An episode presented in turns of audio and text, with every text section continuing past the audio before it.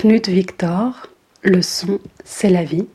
Deuxième partie d'émission, une interview avec Julie Michel et Olivier Crabé du collectif Night Owl, invités en résidence au musée Gassendi de Digne pour travailler sur les archives de l'artiste sonore Knut Victor. Knut Victor, c'est un artiste danois qui est venu s'installer dans le sud de la France, euh, près des gorges du Régalon, dans le bas Luberon, en 1961. Il était au départ attiré par la lumière euh, de la Provence euh, et il était peintre. Petit à petit, il s'est pris de passion en fait pour, bah, le lieu, je crois, dans lequel il, a habité.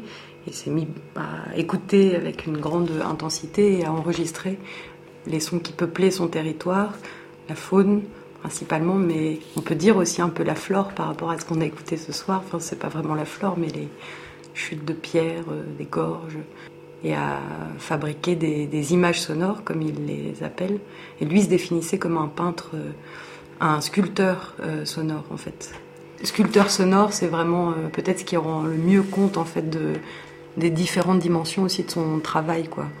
Enfin, quand on pense au, au, son et à l'image. Je reviens sur l'image 10 qu'on a écouté ce soir, qui est une œuvre quadriphonique.